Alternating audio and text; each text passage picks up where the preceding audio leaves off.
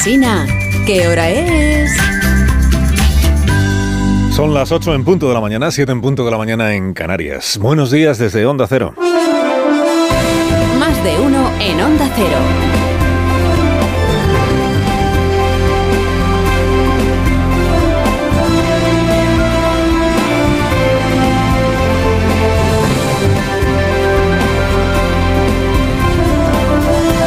Están? Bienvenidos a una nueva mañana de radio. Estamos estrenando el 11 de diciembre de 2023. Hola a todos. Hola a todos. Se presenta el nuevo presidente de Argentina. Hola a todos. Para quienes no forman parte de, de su público entregado ni estén familiarizados con la canción de la renga, de la que se apropió en campaña contra la voluntad de sus autores, eh, Javier Milei, esta forma de presentarse podría parecer que la de alguien que busca meter miedo. Hola a todos. Hola a todos. Yo soy el león. Rugió la bestia en medio de la avenida.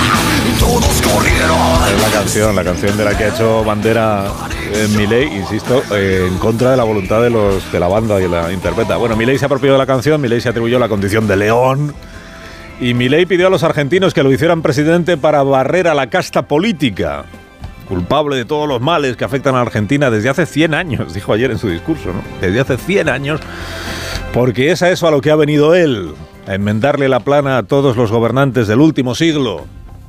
Diríamos aquí a saltar los cielos, desde la derecha, saltar los cielos. Humildad no exhibió, ninguna humildad en su toma de posesión. En lugar de discurso ante el Parlamento que representa a la sociedad argentina, eligió dar un mitin en la Plaza del Congreso que empezó con el hola a todos este que le gusta. Hola a todos. Hola. Y luego discurrió y luego discurrió por la retórica de la campaña electoral porque dijo lo mismo que ha dicho durante la campaña. Dice, ¿y qué dijo? Pues, pues dijo, el populismo son los otros, eh, política es lo que hacen los otros, el miedo es lo que alimentan los otros. Tanto presentarse como un outsider, como un revolucionario, y acabó entonando el salmo más manido de todos los salmos, que es este que dice, el gobernante está para servir a los ciudadanos y no para servirse de ellos. Pues a ver si este lo cumple, a ver si lo cumple. Bueno, Javier Milei, dijo, no, no, yo he elegido hacer este discurso ante la multitud en lugar de dentro del Palacio del Congreso en contra de la tradición de la Argentina, porque es una cosa a la, a la americana, a la, a la, estadounidense, ¿no? El discurso de toma de posesión en el, en, en, el estrado que montan a la puerta del Capitolio. Pues esto es lo mismo, pero en, en versión argentina. Hombre, verdad que en Estados Unidos existe esa costumbre, el discurso de, de la toma de posesión del nuevo presidente. También es verdad que en Washington montan un estrado tan enorme que pueden estar allí los representantes de los ciudadanos, los congresistas, los senadores, que es a los que quería evitar ayer mi ley en realidad. Es, es, esto de yo tengo contacto directo con el pueblo, no con los representantes del pueblo, que son los congresistas, los diputados, los senadores, sino directamente con el pueblo. Bueno, desde hoy Javier Milei ya no es el predicador de recetas simples para problemas enormes, desde hoy es el jefe de Estado que marca el rumbo político de su país. Ayer pudo haber hecho un discurso de concordia, de esos que se llevaban antes de la vida política de nuestros días. Esos discursos en los que el nuevo gobernante tendía la mano a sus adversarios. Antes de que se pusieran de moda estos discursos de ahora, que son de ajustes de cuentas y de levantar muros. Pudo haber hecho un discurso de concordia, pero eligió eh, Milei lanzar un aviso. Este aviso que dice que el que quiera sumarse al nuevo país que él encarna que se sume y el que no quiera sumarse que se atenga. No pedimos acompañamiento ciego, pero no vamos a tolerar que la hipocresía, la deshonestidad o la ambición de poder interfieran con el cambio que los argentinos elegimos. A todos aquellos dirigentes políticos, sindicales y empresariales que quieran sumarse a la nueva Argentina, los recibimos con los brazos abiertos. Bueno, iremos viendo en estos próximos días eh, qué significa no vamos a tolerar. No vamos a tolerar que nadie se interponga en el camino. El problema siempre son los otros, las soluciones siempre son las que inexplicablemente nadie antes que Milei intentó aplicar o sacar adelante. Y la solución ya sabemos que es la motosierra. La motosierra es la forma un poco cruda de llamar al recorte inmediato del gasto público que ayer de nuevo anunció Milei. un ajuste fiscal en el sector público nacional de 5 puntos del PBI, que a diferencia del pasado caerá casi totalmente sobre el Estado y no sobre el sector privado. Ya les dije que fue más meeting que discurso presidencial y por el tono, pues. Bueno, ajuste por shock, ¿eh? que significa que no va a haber un proceso gradual en el recorte del gasto público, sino que va a ser inmediato, por la brava, sin fases. ¿Qué efectos tendrá en la economía nacional? Pues se verá, se verá. ¿Cuánta prosperidad traerá a la gente de a pie, que es a quienes ha prometido mi ley una vida mejor? Pues se verá también, se verá. De momento no es un secreto, lo que se viene son conflictos laborales y conflictos sin manifestaciones sindicales. Tendrá que admitir el nuevo presidente de Argentina que oponerse en la calle a medidas del gobierno también es democracia. Es probable que él lo llame inflamar, polarizar, crispar o agitar la calle, que es como los gobernantes llaman siempre a las manifestaciones que les desagradan, que les resultan incómodas. Inflamación, polarización, agitar la calle.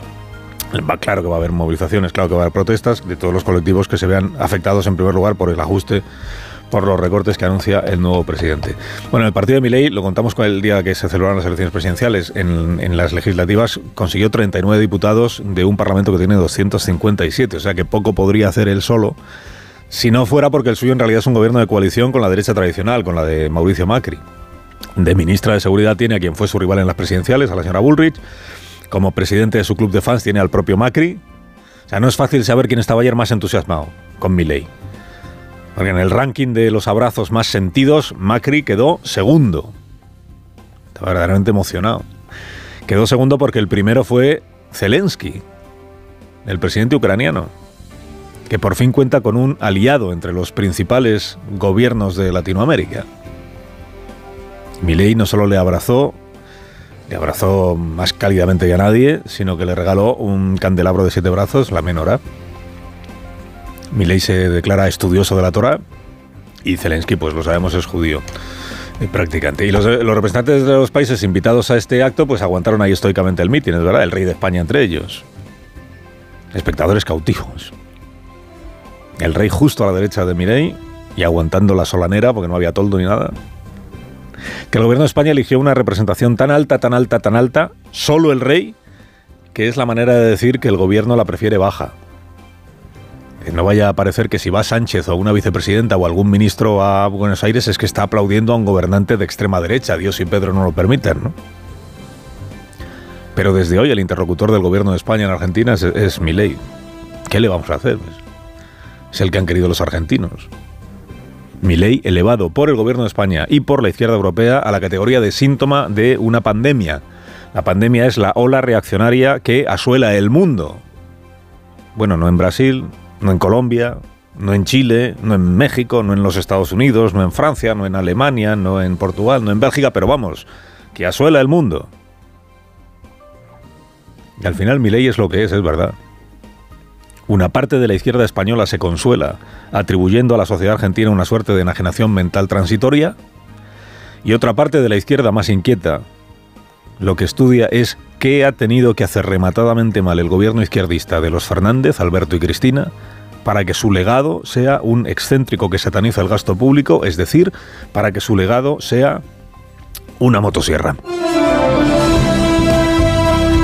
Hoy el presidente Sánchez ejerce de autor de libro en campaña de promoción y se hará acompañar, además de por Ángeles Caballero, siempre admirado Ángeles Caballero, y además de por 14 ministros, 14 que han anunciado su asistencia al acto de presentación del libro, se hará acompañar por Jorge Javier, genuino presentador y animador de televisión, cuyo último programa creo que se llamaba Cuentos Chinos se confundan los cronistas esta tarde. El, libro del presidente se llama Tierra Firme, no cuentos chinos. Tierra Firme como la novela de piratas de Matilde Asensi.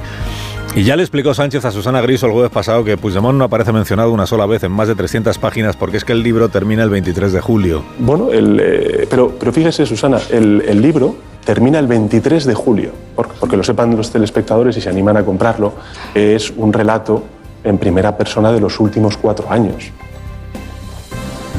Hombre, teniendo en cuenta que Santos Cerdán, oráculo en Ginebra, tiene dicho que con Junts per Catalunya está hablando desde el mes de marzo, pues ya podía haberle hecho un cariño el presidente a su nuevo compadre putiniano, que es el Carlas, aunque hubiera sido una nota a pie de página. Es que están hablando desde marzo con Junts per Catalunya. Aunque solo fuera porque uno de los compromisos del autor del libro hace ahora justo cuatro años fue traer a Puigdemont para que lo juzgaran en España. Cuatro años. Pero bueno, habrá que esperar al tercer libro para ver qué, qué, escribe Sánchez o le escriben a Sánchez sobre eh, eh, Carlos Puigdemont. Por cierto, Puigdemont también es dado a publicar a sus dietarios para que el mundo sepa qué ocurría cada día en la trastienda mientras en público pasaban cosas. Sí que es posible que Puigdemont también acabe publicando una tercera entrega de sus diarios sobre estos días que estamos viviendo, para que sepamos exactamente con quién habló, cuándo habló, qué se decía en público, si era verdad, si era mentira. Bueno, el libro termina el 23 de julio. El 23 de julio empezó otro relato, que es el de cómo la amnistía se volvió constitucional y deseable, iluminando el futuro de un país que hasta ese momento vivía en las tinieblas. Las tinieblas de no saber cómo resolver la cuestión catalana, porque era un país que creía engañado que la amnistía era ilegal e indeseable. Mañana empieza en el Congreso, el, pleno, en el pleno del Congreso, el debate sobre la proposición de ley que registró Pachi López como si fuera cosa de su grupo, pero que fue redactada a varias manos entre el Palacio de la Moncloa, Waterloo y Esquerra Republicana. El PP, principal grupo de la Cámara, dará la batalla sabiendo que la tiene perdida. Como la dará en el Senado, donde es el grupo hegemónico. Las encuestas dicen que al menos 6 de cada 10 españoles está en contra de la amnistía. O sea que la labor evangelizadora del gobierno y sus trompetistas de cabecera pues no ha logrado darle la vuelta a la opinión mayoritaria. Siempre podrá decir Feijó que las encuestas a él le, avalan. Le avalan. Si, no te, han investido, por lo menos tienes las encuestas ahí de... Saben que los, ministros siempre aluden a las encuestas cuando quieren darse la razón a sí mismos, ¿no?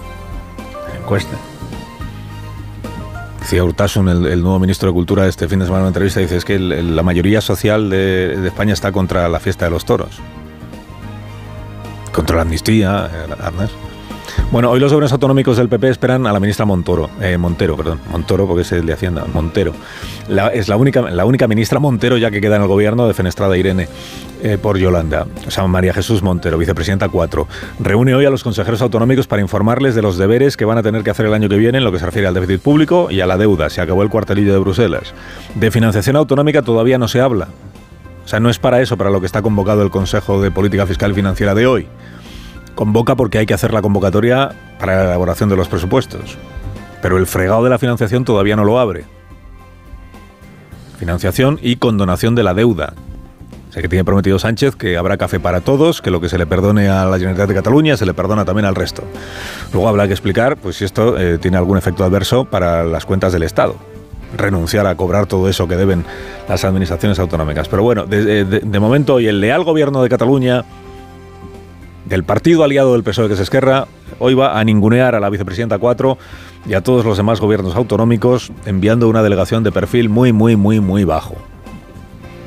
A la consejera ni se plantea acudir a la reunión del Consejo de Política Fiscal. Va a viajar ella a Madrid a verse con toda esta gente teniendo como tiene una relación exclusiva, bilateral, entre el Opera Aragonés y, el y nuestro Opera Sánchez. Dice la consejera que, pues claro que tenemos una relación entre nosotros, ya para qué vamos a juntarnos con todos los demás. Enviemos a un propio para que no digan que la silla queda vacía, pero vamos, perfil bajo. Con el vulgo, la consejera catalana no se mezcla. Carlos Alsina, en Onda Cero.